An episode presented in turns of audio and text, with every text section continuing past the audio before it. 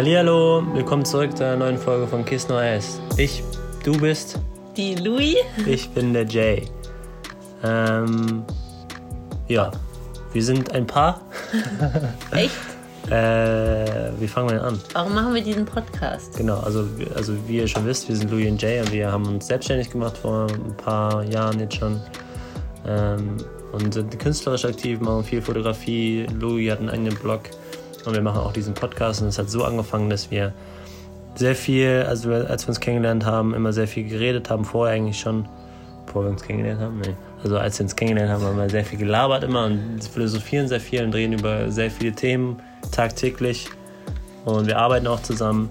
Und dann haben wir uns gedacht, wir müssen einfach mal das festhalten für uns als Tagebuch, aber vielleicht auch für andere, vielleicht hilft es auch. Und unsere Themen sind vor allem äh, mentale Gesundheit, ähm, kulturrelevante Sachen, äh, Selbstverwirklichung und so Krams.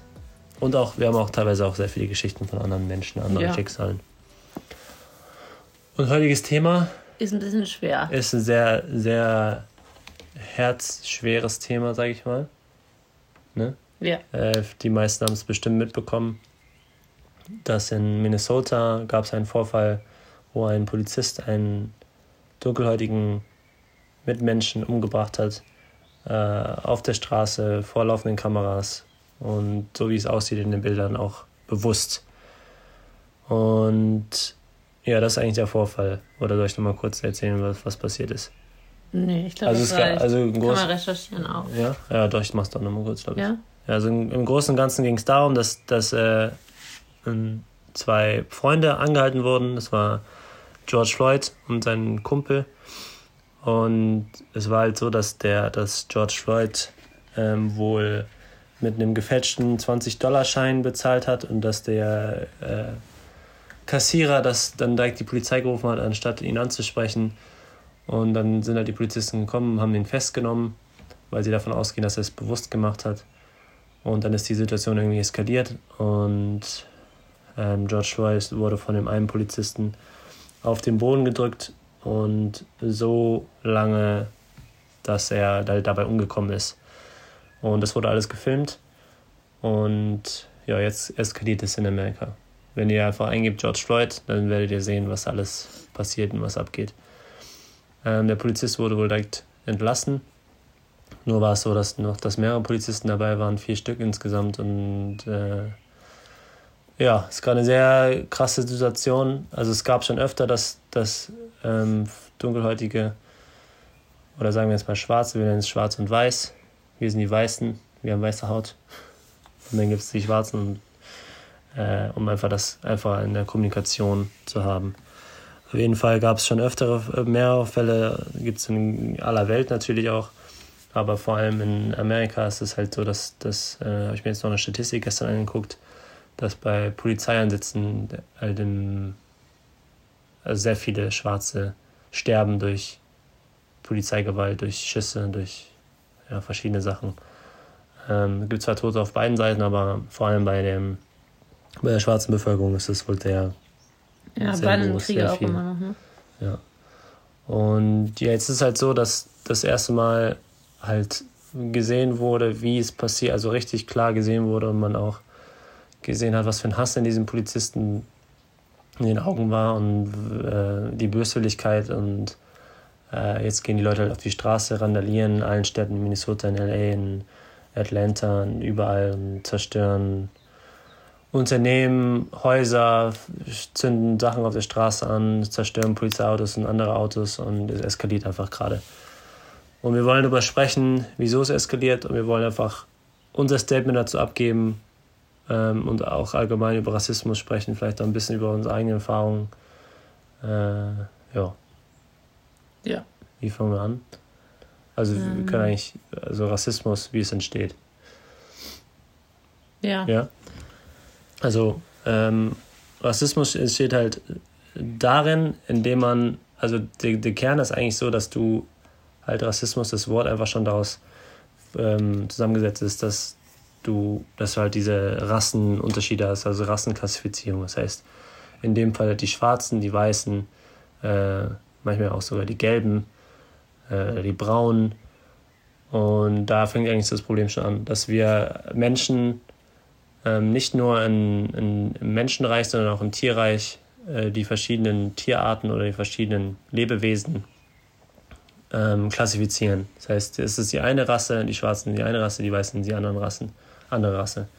Und so entsteht es halt, dass, dass die einen Vorurteile entwickeln ähm, über die anderen und halt Behauptungen aufstellen oder auch äh, Dinge sagen oder, oder eine Philosophie haben oder eine Ideologie haben, dass sie halt was Besseres sind als die anderen. Und das ist Rassismus. Ja, also eigentlich äh, unter anderem. Ja, Schubladen äh, denken, also Menschen äh, nach ihrem Äußeren oder nach ähm, ihrer Herkunft beurteilen, ihrer Kultur. Und ähm, ja, ich wollte gerade noch was sagen, so habe ich es halt vergessen. Ja, halt ähm, aufgrund von Herkunft, aufgrund von Hautfarbe, aufgrund von äh, auch Diskriminierung fällt darunter, ähm, wobei Diskriminierung eher auf die, die äh, zum Beispiel sexuelle Ausrichtung ist oder andere Dinge. Und Rassismus ist halt wirklich dieses Schwarz-Weiß, Braun, Gelb. Ja, viele Sachen ähm, sind natürlich auch dadurch entstanden, dass es einfach eine äh, ganz weite Geschichte zurückliegt und äh, man natürlich auch die Geschichte von Amerika und auch ähm, von der dunkelhäutigen Bevölkerung verstehen muss, um diese ganzen, ist alles sehr komplex und natürlich auch viel größer, als wir jetzt in diesem Podcast irgendwie erläutern können. Ja. Ähm, die ganzen Zusammenhänge, weil Rassismus ist ja jetzt nichts, was äh, jetzt heute, gestern irgendwie passiert ist oder entstanden ist, sondern das ähm, lebt sozusagen schleichend seit Jahrzehnten, Jahrhunderten äh, in unserer Bevölkerung. Und vieles hat äh, natürlich auch noch so seinen Hintergrund da, daher, dass ähm, man halt angenommen hat oder ja sich als was Besseres gesehen hat, dass die weiße Bevölkerung halt die Schwarze halt als oder Dunkelhäutige als Arbeitsvolk, ähm, als ja, nicht als Mensch, sondern ja, als, als ähm, Sklaverei ähm, halt. Genau, als, äh, wie sagt man das? Also mehr, mehr bezogen auf Affen als auf Menschen. Also dass sie mehr halt an dieser Affenrasse dran sind als, als die Weißen. Und da halt eine niedere Lebensform sind oder niedere, niedere Menschen sind. Und ähm, was haben wir gestern gelesen? Vor 400 Jahren hat das wohl angefangen. Äh, das, mit der Sklaverei und mit dieser Klassifizierung. Davor war es wohl nicht so.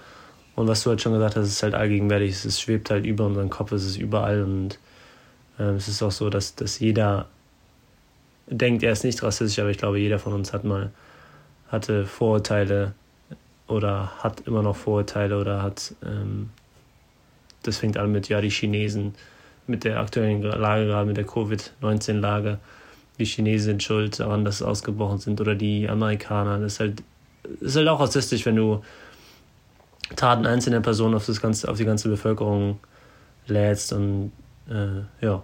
ja. Und das ist halt immer noch, immer noch so. Ja, auch im Nationalsozialismus haben wir ja auch dasselbe, dass wir auch noch, ähm, noch heute noch große Probleme haben äh, und auch meinen, dass andere Bevölkerungsschichten, andere Herkunftsländer äh, weniger wert sind. Ja, wir klassifizieren immer noch, muss jetzt nicht hautfarbenbezogen sein, aber auch länderbezogen.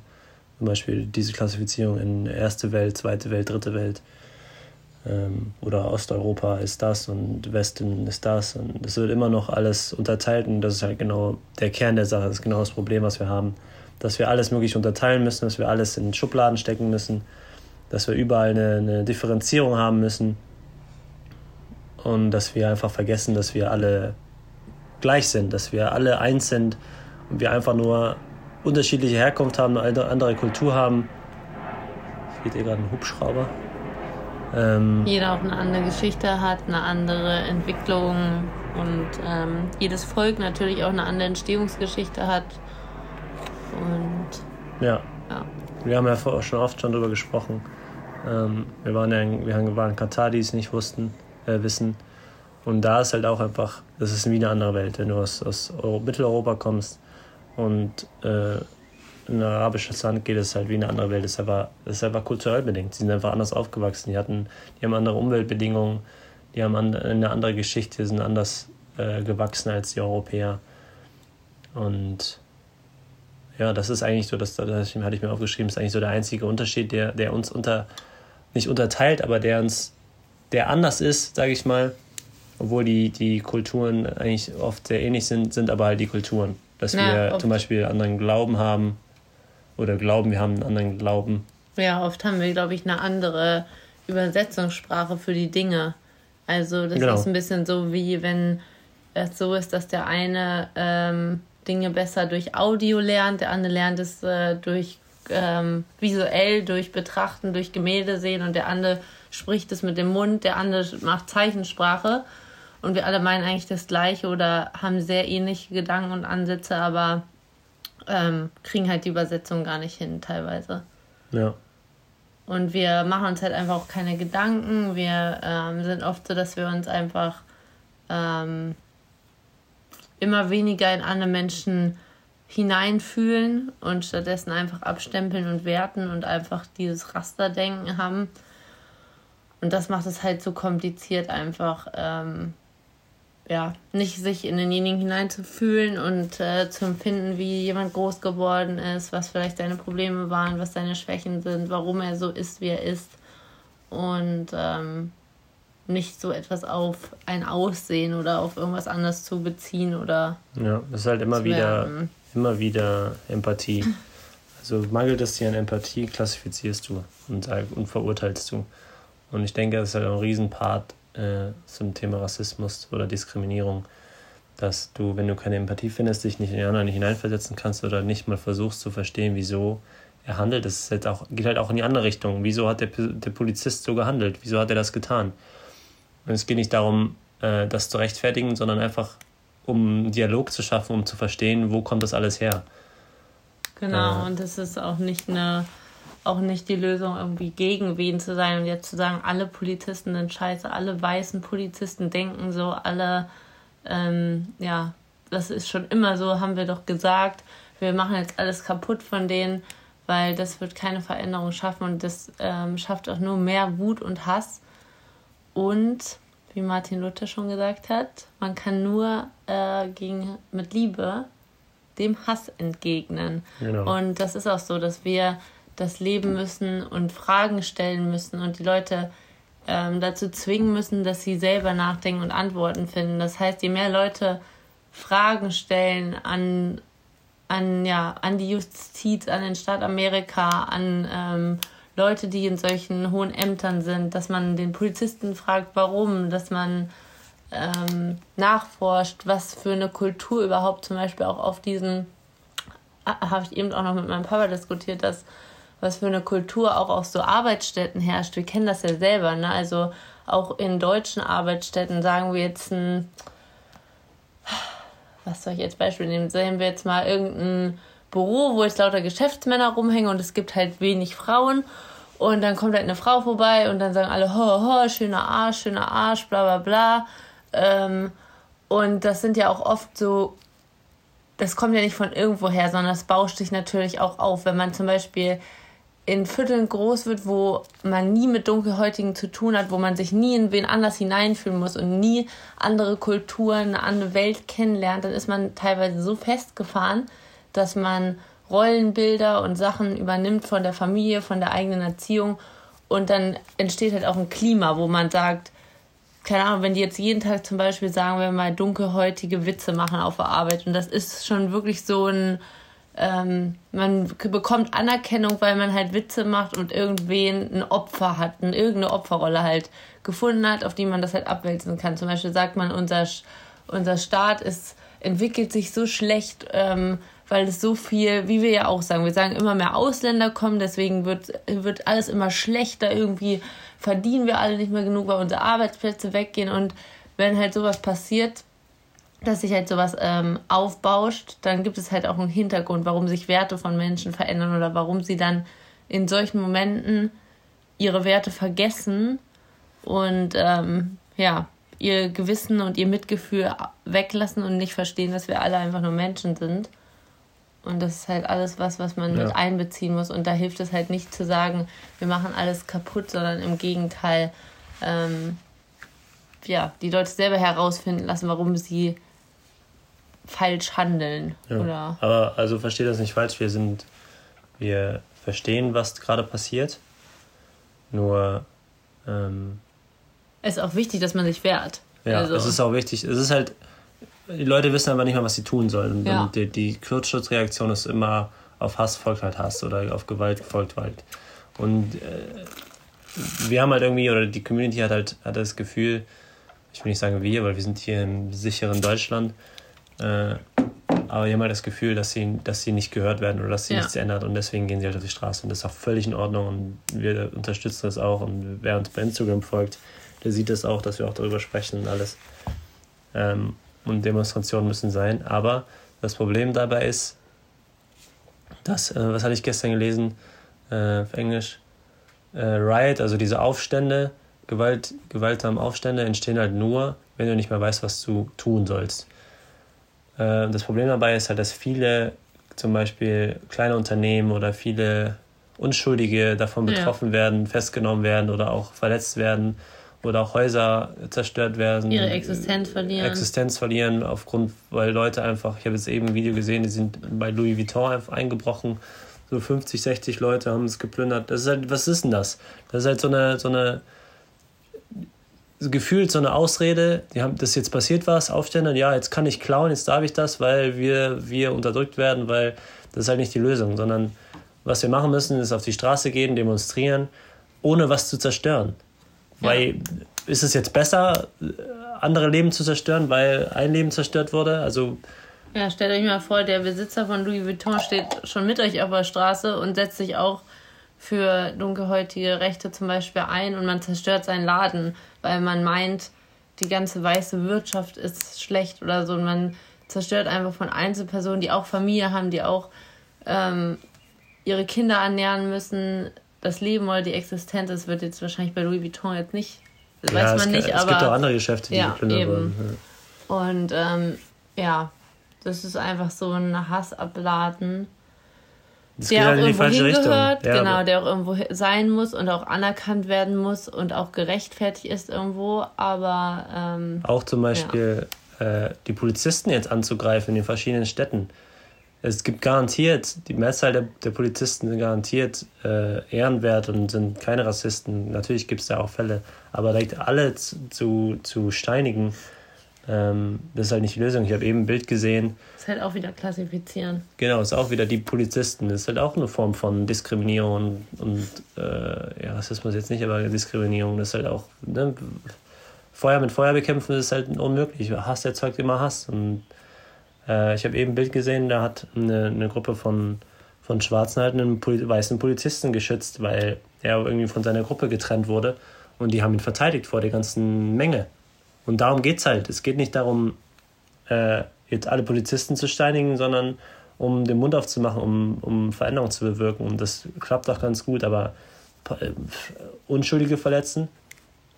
Ich habe eben noch ein, ein, Video gesehen von Killer Mike, das ist ein, ein, äh, ein Hip-Hopper, also ein Rapper, den es schon seit Jahrzehnten gibt. Und er hat halt gesagt, äh, dass wir nicht anfangen sollen, unser eigenes Haus zu verbrennen, sondern dass wir äh, gemeinsam, also zusammenhalten sollen und äh, nach einer Lösung gucken sollen. Um, um, er meinte, es ist besser, jetzt einfach mal zu Hause zu sitzen, zu reflektieren, zu gucken, zu planen, was kann man tun und dann die entsprechenden Schritte einzuleiten. Und so sollte es laufen. Ja, und einfach Form. weiter ähm, auch selbstbewusst leben und das nach außen tragen. Also haben wir auch gestern nochmal darüber gesprochen, dass nur indem man also nicht sich versteckt oder einigelt oder ja, man äh, jetzt sagt, die Lösung ist, ich mache alles kaputt, sondern ähm, weiter seine Werte und alles, die man in sich trägt, weiter nach außen bringt und sagt, ähm, wir zeigen uns offen, hier sind wir und so sind wir und das sind, das bin ich. Und das ist halt was, wie halt auch nur das irgendwann zur Normalität werden kann, dass wir offen gegenüber anderen Kulturen sind und wir hatten auch eine Diskussion ähm, neulich mit jemandem, äh, wie Jakob schon gesagt hat, dass ich ja auch blogge und halt Texte schreibe und ähm, wie er schon gesagt hat, dass wir ja in Katar gelebt haben. Und da gab es ja auch ganz viele Vorurteile, dass viele gesagt haben, ja, du musst aber aufpassen, vor allem als weiße Frau und mit blonden Haaren und so. Und ähm, natürlich haben wir es auch erlebt, dass wir schräg angeschaut worden sind oder ähm, ja, die Menschen einfach anders auf uns reagiert haben, auf Europäer allgemein. Oder, ja. Ähm, was aber natürlich auch normal ist. Man muss sich ja auch vorstellen, es sind ja auch Länder teilweise, die total abgeschottet leben ähm, und wo jetzt gar nicht, das ist ja nicht Mallorca, wo jetzt die ganze Zeit, da gibt es ja schon fast keine Spanier mehr, weil nur Deutsche dann noch ja. sind. Und ähm, das muss man sich einfach, diese ganze Geschichte immer im Hinterkopf bewahren. Das ist ja auch in Neuseeland, ähm, ist es auch so, dass Maoris teilweise sich denken, ey, wer kommt da auf unsere Insel? Und mittlerweile ist es aber so normal, weil einfach dieses Backpacking einfach so Mainstream geworden ist, dass es, dass es für sie über die Jahre natürlich zur Normalität ist und sie auch vom Tourismus leben. Aber das war ja nicht immer so. Und das ist einfach etwas, ähm, was man auch akzeptieren muss und auch nur dadurch, dass ähm, ich nicht gesagt habe, mit ja, komm, wir fliegen sofort wieder nach Hause. Das fühlt sich ja alles total unangenehm an, das ist ja total blöd, warum gucken die so doof? Sondern nein, einfach zu fragen, sich auszutauschen, Gespräche zu suchen, auch mit ähm, verschleierten Frauen reden und ähm, sich austauschen, dass man andere Kulturen kennenlernen kann und auch, ich sage immer, die, die beste Version ist eigentlich, dass man sich aus allen Kulturen, aus allen Ländern ähm, ein ganz buntes etwas zusammen kreiert und das ist eigentlich auch die schönste Erfahrung, dass man selber ganz offen gegenüber allen Kulturen und ja. Ländern ist und auch nur so inspiriert man andere Länder zum Umdenken, indem wir auch zum Beispiel immer nur sagen, ja, Amerika ist scheiße, die ganze Politik ist scheiße, äh, wird sich nichts verändern, sondern indem wir darüber diskutieren und neue Meinungen und ähm, Wege und immer nach Lösungen gezeigt gucken. werden. Ja. Also immer, immer nicht, das ist doof, wir müssen jetzt Aufstand machen, sondern was ist die Lösung, was ist der nächste Schritt? Und zum Thema Katar oder generell, es gibt halt auch äh, Rassismus in die andere Richtung. Das haben wir halt auch erfahren, dass, dass du gefeiert wirst, nur weil du Europäer oder Deutscher bist. Wir wurden, wir hatten halt schon ein anderen, komplett anderes Level, weil sie, weil viele dachten, halt Europäer sind, arbeiten hart, die sind, äh, die haben, äh, die haben es drauf einfach, die, die kennen sich mit der Materie aus. Wir hätten kompletten Heinig sein können, wir hätten trotzdem äh, eine relativ gute Position gehabt. Natürlich spielt er nochmal mehr mit ein, aber uns wurde halt so entgegnet, das sind Europäer, die haben es drauf. Ja. Und das ist halt so, das ist nicht positiver Rassismus, aber ist halt auch Rassismus, dass man, dass man, zum Beispiel die Chinesen sind äh, in der Technologie so krass. Oder man sagt, äh, äh, keine Ahnung, was kann man noch sagen? Ähm, weiße, äh, Schwarze können super tanzen. Das ist halt so, ist zwar, ist zwar was Positives, aber es ist halt so eine Verallgemeinerung und es ist einfach, nicht jeder Schwarze kann super tanzen. Ja. Nicht jeder Weiße kann nicht nicht tanzen. Also es ist so. Und auch nicht jeder Deutsche ist immer pünktlich, oder? Ja. Ja. Und das, äh, sich einfach davon zu lösen, von diesen Stigmata und einfach zu sagen, ähm, ich lerne den Mensch an sich kennen, das ist einfach das, wohin wir zurückkommen müssen. Und wir wollen auch jetzt nicht mit unserer Katar-Geschichte oder mit unseren ähm, Beispielen das jetzt irgendwie ähm, na, verschönen oder irgendwie ab, abstumpfen oder so. Ähm, das wisst ihr ja, sondern wir versuchen einfach immer so ein bisschen ähm, uns auszutauschen in irgendeiner Form mit euch und ähm, euch irgendwie unsere Gedanken dazu mitzuteilen. Und wir denken einfach, dass es ganz wichtig ist, dass man halt ja wieder Empathie mit ins Spiel bringt und dass man das bezieht sich einfach auf unser ganzes, um unsere ganze Umwelt, unser ganzes Leben momentan, dass es einfach eine unfassbar wichtige Eigenschaft ist und ein unfassbar wichtiger Wert. Und anscheinend scheint es sehr viel abhanden gekommen zu sein. Und das ist einfach was, wo wir uns auch Fragen stellen müssen, woher kommt das, was kann ich eigentlich dazu beitragen, dass ähm, wir das wieder mehr leben können und was brauchen wir vielleicht auch für Ressourcen oder was brauchen wir vielleicht auch für eine Umgebung, dass wir das mehr leben können oder uns wohler fühlen und wieder mehr Mitgefühl kriegen. Und ähm, ja. ja, das sind ja alles so Sachen, ähm, die natürlich durch ganz viele Sachen auch beeinflusst sind. Ja, und wir müssen vor allem den Mund aufmachen und nicht nach, nach zwei Wochen, dann kommen wieder neue News, irgendwelche neuen Sachen kommen raus. dann wieder darüber sprechen, sondern da wirklich ein langes Gespräch draus führen, immer wieder das Thema anreißen, immer wieder, also klar, es ist immer wieder aufgekommen, auch mit den vergangenen Morden und den ganzen vergangenen Vorfällen, aber jetzt ist eine andere Situation und wir dürfen das einfach nicht ruhen lassen, wir dürfen nicht, das nicht vergessen lassen, wir müssen den Mund aufmachen und ähm, ein Statement auch abgeben, auch tagtäglich, dass wenn jemand irgendeine rassistische Äußerung tätigt, äh, dass wir es ansprechen, sagen, hey, das geht nicht, das ist ja. rassistisch, lass das. Oder, oder ich will mit damit nichts zu tun haben. Oder dass wir den. Oder fragen, warum sagst du das jetzt? Genau, am besten Und fragen, wieso, wieso passiert das, wieso tust du das? Wieso denkst du so, ja. Und es gibt auch nicht nur, da haben wir eben noch darüber gesprochen, äh, ein bisschen Rassismus oder ganz viel Rassismus, sondern egal was du, was, was für eine rassistische oder diskriminierende Äußerung du tätigst, es ist diskriminierend und, und, und rassistisch. Also es gibt keine Wertung da.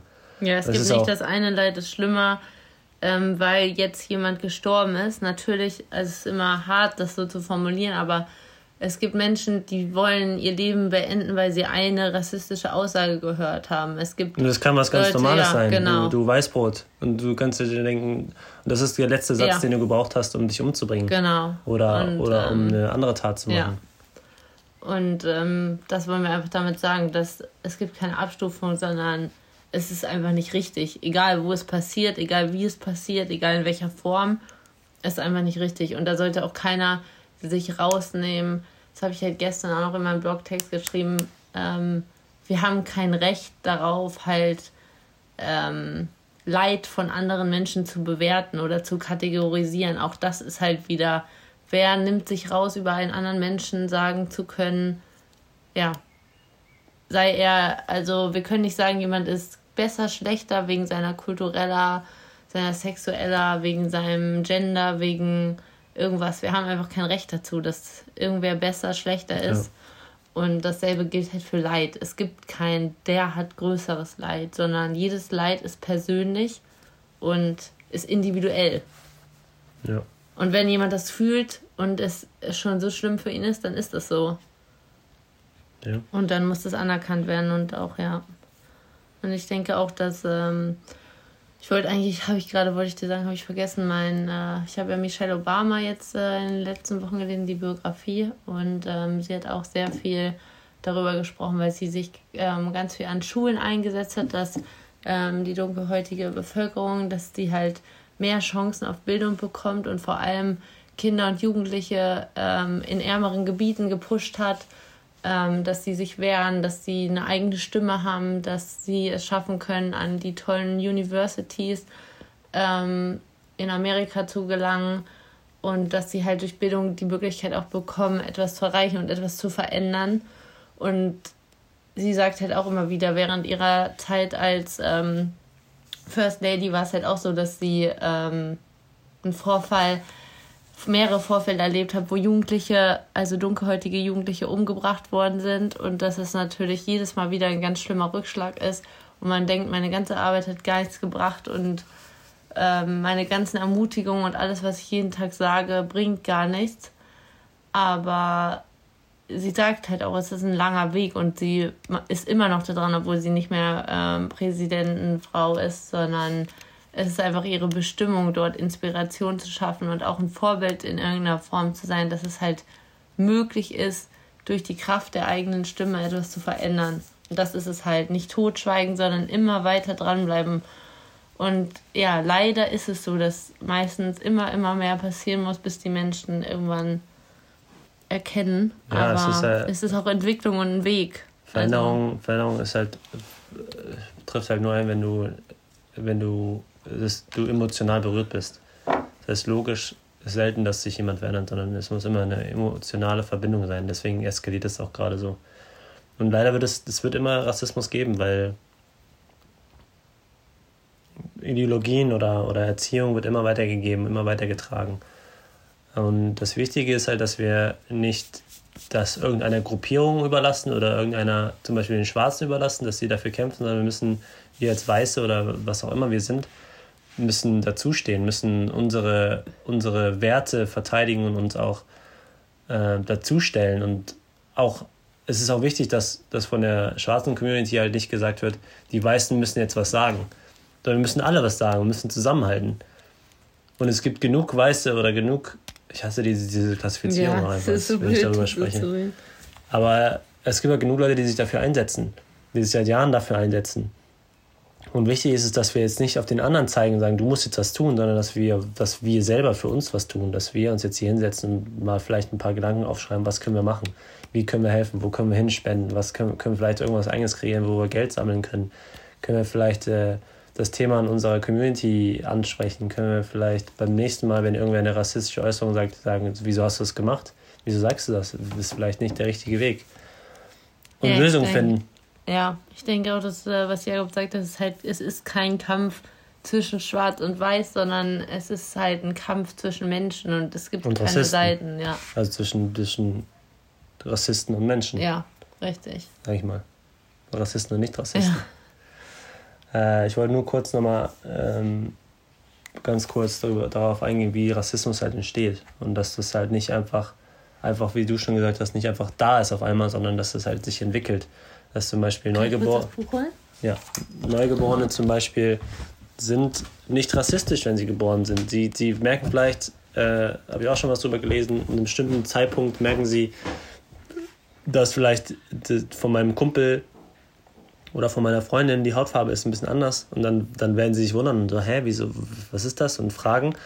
Und dann kommt es halt auch an, wie du erzogen bist, was, deine, was dein Umfeld dir mitteilt. Wenn dein Umfeld dir mitteilt, ja, die scheiß Weißen, die unterdrücken uns Schwarzen immer, oder äh, ähm, du als weißes Kind, dir wird gesagt, ja, das ist nur Schwarze, die, die äh, wissen was Besseres, dann lernst du davon, dann saugst du das auf. Und wenn dein ganzes Umfeld das macht und nie äh, zum Beispiel mal was anderes kommt, eine andere Meinung, eine andere Philosophie da dir zeigt, dass es vielleicht auch eine andere Denkweise gibt, dann entwickelt sich Rassismus.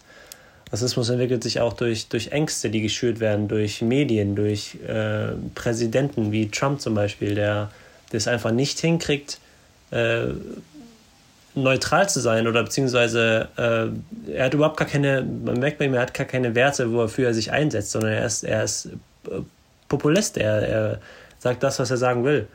Und das ist meistens destruktiv. Und diese ganzen Faktoren mehr Faktoren, die spielen ja da, darauf ein, ob du, äh, wie du dich entwickelst, ob du positiv denkst, ob du ähm, keinen Schwarz-Weiß siehst. Und ja, das ist halt ein sehr, sehr wichtiges Thema. Und äh, wichtig ist einfach der Dialog und auch, und auch, was Louis schon meinte, zu verstehen, wo kommt das alles her und wer, wer nicht hat Schuld oder, sondern wie hat sich das alles entwickelt. Und wohin soll sich das entwickeln und wie können wir es ändern. Ähm, ich wollte noch eine Sache sagen. Louis sucht gerade eine Textzeile raus oder einen Textabschnitt aus dem Buch von Michel. Ähm, das ist das, was uns auch halt helfen kann, ist, was wir eben schon angesprochen haben, Empathie. Und dass wir einfach versuchen, weil viele denken jetzt halt hier in der westlichen Welt oder bei uns in Deutschland, ähm, nicht westliche Welt, sondern in Deutschland, äh, es ist halt wieder, ist halt wieder weit weg, ist in Amerika, aber es, es findet auch hier statt. Also tagtäglich kann man das sehen. Du, du, manche Menschen werden anders behandelt als andere Menschen. Und es ist einfach so, dass äh, das ist immer noch auch in Deutschland so, dass, dass die Weißen halt so eine gewisse Machtposition haben oder es ist einfach, man wird einfach anders behandelt. Und ich kann mir einfach nicht vorstellen, aber ich versuche es halt, ähm, mir vorzustellen, wie es ist mit einer anderen Hautfarbe. Ich, ich weiß noch als Kind, äh, keine Ahnung, war ich sieben, acht oder so, wollte ich immer schwarz sein, was im Nachhinein jetzt auch halt rassistisch ist. Aber das, da kommen wir wieder zu diesem, in Anführungsstrichen, positiven Rassismus. Ähm, weil, weil die so krass athletisch waren und Musiker und Tanzen und Sportler und alle so krasse Muskeln hatten und so und ich wollte das immer sein. Ähm, und heute versuche ich mir halt immer vorzustellen, stellt euch mal vor, ihr seid jetzt hier unterwegs und dann wird, werdet ihr, wird einer eurer Familienmitglieder erschossen oder nur weil er, keine Ahnung, einen gefälschten 20-Euro-Schein mit sich trug und damit bezahlt hat, das aber nicht wusste. Und er wird da, da, daraufhin umgebracht. Also ja, das vorzustellen, das, das ist, glaube ich, das ist fast unmöglich, aber wir sollten es versuchen zumindest. Ja, auch mit, ich denke auch, dass wir es gar nicht so, auch durch die ganze Waffengewalt und so, die natürlich auch in den USA, die es dort gibt und auch Bandenkriege auch heute, habe ich auch wieder ganz viel drüber gehört. Das ist halt Alltäglichkeit. Wir haben auch gerade eine Netflix-Doku äh, geschaut gehabt über, ähm, wie heißt das, über die äh, Rap-Kultur. Was war denn das nochmal, was wir geguckt haben? War es Rapture oder Define? Nee, Define äh, Ja, genau. Mit Dr. Dre und Genau, und da Jimmy. sieht man halt auch einfach, wie die einzelnen Personen aufgewachsen sind, auch in kompletter Armut und wie Bandenkriege einfach den Alltag ähm, von Jugendlichen, von Kindern, und das sagt Michelle Obama halt auch, das sind Kinder noch, die auf dem Nachhauseweg in irgendeine Schießerei aus Versehen ähm, mit rein, reingelangen und ja, einfach erschossen werden, obwohl sie vielleicht auch einfach nur eine Randfigur waren, ja. gar nicht irgendwer und werden dann aber zur Symbol für Veränderung. Ja, das hatte und, ich eben mal gesagt, als du nicht da warst, dass, äh, dass das Umfeld also krass wichtig ist. Ja. Wo du dich entwickelst, wer dich beeinflusst, wer dir Dinge sagt und mitteilt und dir Werte vermittelt. Ja, und äh, ich habe auch so ein ähnliches Beispiel, dass ich äh, als Kind zum Beispiel, ähm, meine Mama hatte halt auch ihre ersten Freunde, also ihre Jugendlichen waren halt dunkelhäutig und ähm, sie fand, also mochte halt einfach richtig gerne die Kultur und alles. Sie hat das echt richtig gerne gemocht, auch ähm, ja, einfach wie freundlich die waren und alles und aufgeschlossen und ähm, sie hat halt immer darauf, also hat zum Beispiel mir als Kind immer, wollte sie immer, dass ich halt dunkelhäutige Puppen habe und fand es halt total schön. Also sie wollte mir halt beides halt einfach kaufen und fand es halt ganz normal. Und ich weiß halt noch, dass ähm, alle, also niemand in meiner ganzen Klasse und so alle, es gab ja Baby Born in dunkelhäutig und in halt weiß. Und ähm, das war richtig krass, weil es gab niemanden, den ich kannte, der eine, Wei äh, der eine dunkelhäutige Babyborn hatte. Und ähm, waren wir halt auf so einem Markt, ich glaube in Marokko oder so, oder in Thailand irgendwo waren wir auf jeden Fall auf dem Markt.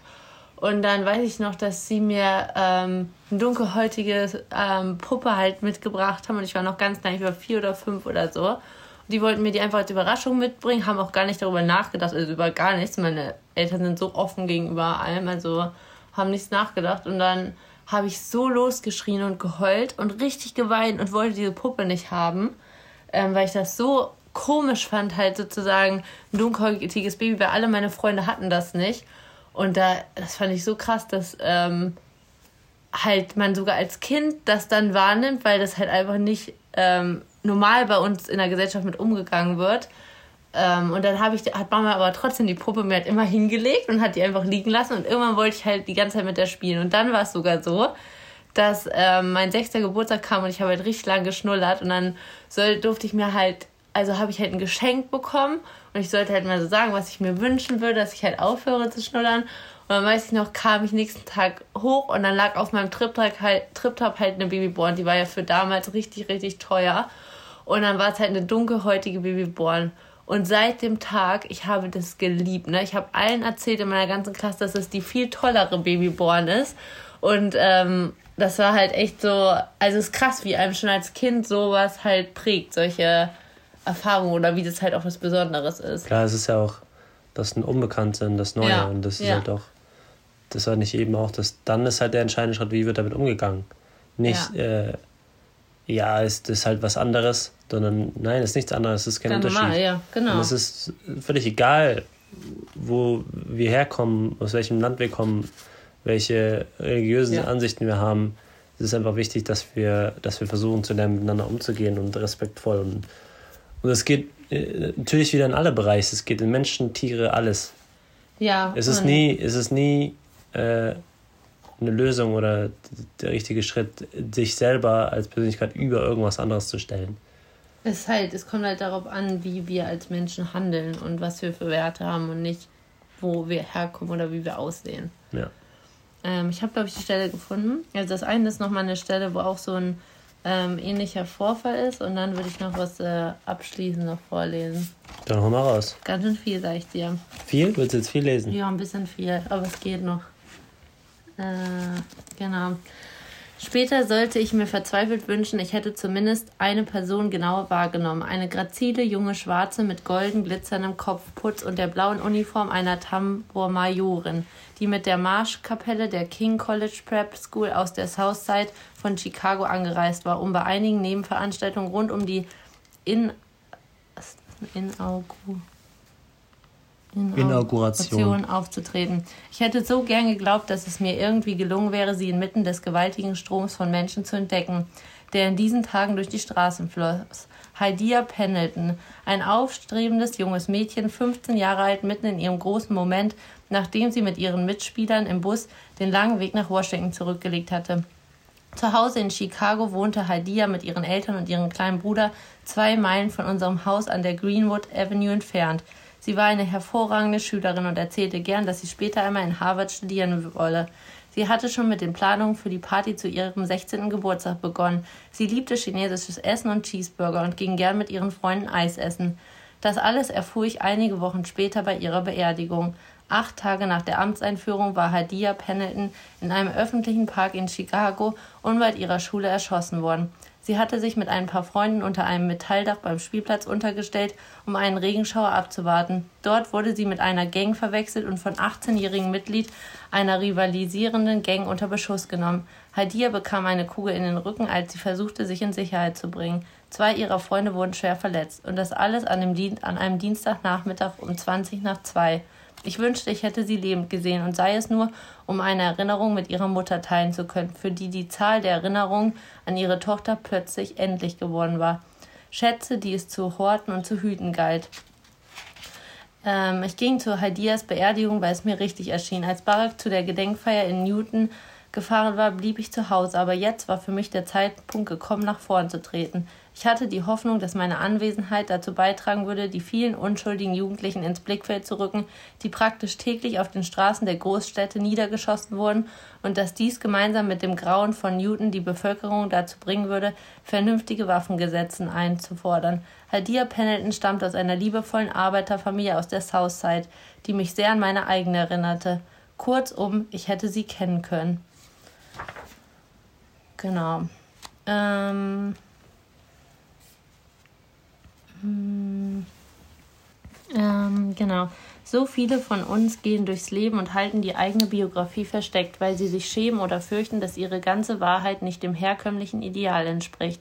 Wir wachsen mit Botschaften auf, die uns einreden wollen, dass man nur auf eine Art amerikanisch sein kann, dass wir nicht dazugehören, wenn unsere Haut dunkel ist oder unser Becken breit, wenn wir Liebe nicht auf eine ganz bestimmte Art erleben, wenn wir eine andere Sprache sprechen oder aus einem anderen Land stammen. Zumindest so lange, bis sich jemand traut, die Geschichte anders zu erzählen. Ich hatte nichts oder ich hatte alles. Es hängt nur davon ab, wie man es erzählen will. In der National Portrait Gallery in Washington hängen jetzt Porträts von Barack und mir, ein Umstand, der uns beide demütig macht. Ich bezweifle, dass irgendjemand angesichts unserer beider Kindheit, unserer beider Herkunft jemals prophezeit hätte, dass wir einmal in diesen heiligen Hallen landen würden. Die Bilder sind wunderschön. Das Wichtigste ist aber, dass sie nur dort hängen und junge Menschen sie sehen können, dass unsere Gesichter dazu beitragen können, die Vorstellung abzutragen, man müsse ein ganz bestimmtes Aussehen haben, um in der Geschichte verewigt zu werden. Wenn wir dorthin gehören, dann tun es so viele andere auch. Ich bin als ganz normaler Mensch auf einem außergewöhnlichen Weg geraten. Indem ich meine Geschichte teile, kann ich hoffentlich dazu beitragen, einen Raum für andere Geschichten und andere Stimmen zu schaffen, die Wege so zu erweitern, dass mehr Menschen aus vielfältigeren Gründen auf ihn gehen können. Ich hatte das Glück, in steinerne Schlösser, großstädtische Klassenzimmer und Küchen in Iowa spazieren zu dürfen und dort nach Möglichkeit einfach nur ich selbst zu sein, einfach nur Kontakte zu knüpfen. Für jede Tür, die mir geöffnet wurde, habe ich versucht, meine eigene Tür für andere zu öffnen. Und das ist es, was ich letztendlich sagen will. Laden wir uns gegenseitig ein. Vielleicht können wir dann ja anfangen, weniger Angst zu haben, weniger oft von falschen Voraussetzungen auszugehen, die Vorurteile und Klischees, die uns unnötigerweise voneinander trennen, einfach loszulassen. Vielleicht werden wir dann offener für die vielen Aspekte, in denen wir gleich sind. Es geht nicht darum, perfekt zu sein. Es geht nicht darum, wohin man es am Ende geschafft hat. Es liegt eine große Kraft darin, die Voraussetzung dafür zu schaffen, dass man erkannt und gehört wird, darin, die eigene einzigartige Geschichte für sich zu beanspruchen, mit der eigenen authentischen Stimme zu sprechen, und es liegt eine große Anmut und Gnade darin, andere erkennen und hören zu wollen. Das ist es, was werden für mich heißt. Sehr gut. Was wir damit sagen wollen ist, äh, setzt euch dafür ein, was ihr für richtig haltet. Und was meine Eltern mir immer, immer wieder sagen oder gesagt haben, beigebracht haben, kämpft nicht gegen etwas, sondern für etwas. Das heißt, kämpft für die Gleichheit, nicht gegen Rassismus. Und sprecht drüber, macht ja. euren Mund auf, geht auf die Straße, demonstriert auch zum Beispiel Richtung Klima, auch zum Beispiel Richtung andere Ungerechtigkeiten, Massentierhaltung, Tierhaltung an sich und den ganzen Kram. Weil es ist wichtig, dass, dass jeder Einzelne das tut und dass wir nicht denken, wir haben ja nur die eine Stimme und die ist nichts wert, sondern yeah. stell dich vor, jetzt machen 100 Leute, sagen, meine Stimme ist jetzt was wert, nicht versprechen, dann kommen die zusammen, sind schon 100 Leute. Ne? Ja. Also, weiter geht's. Wir hoffen, wir können euch was mitgeben. Ja. Und ihr seid ein bisschen inspiriert. Ähm, euch mehr nach außen zu zeigen und ähm, euch mit Leuten auszutauschen, die vielleicht auch ganz andere Ansichten haben als ihr, ähm, die ihr mit eurer Geschichte inspirieren könnt. Und wir chillen jetzt den Sonntag. Nein, wir arbeiten bitte. Wir arbeiten? Okay, wir essen Eis. Und wir wünschen euch auch einen ganz schönen Sonntag. Genau. Und wenn ihr Fragen habt, Feedback habt, irgendwie mit uns drüber reden wollt, schreibt uns gerne an. Ihr findet uns auf Instagram at louisandj. Ja oder auf unserer Website www.20tage.com. Und bleibt positiv. Versucht positiv zu bleiben.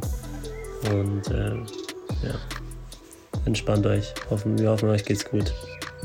Bis dann. Bis dann. Tschüss.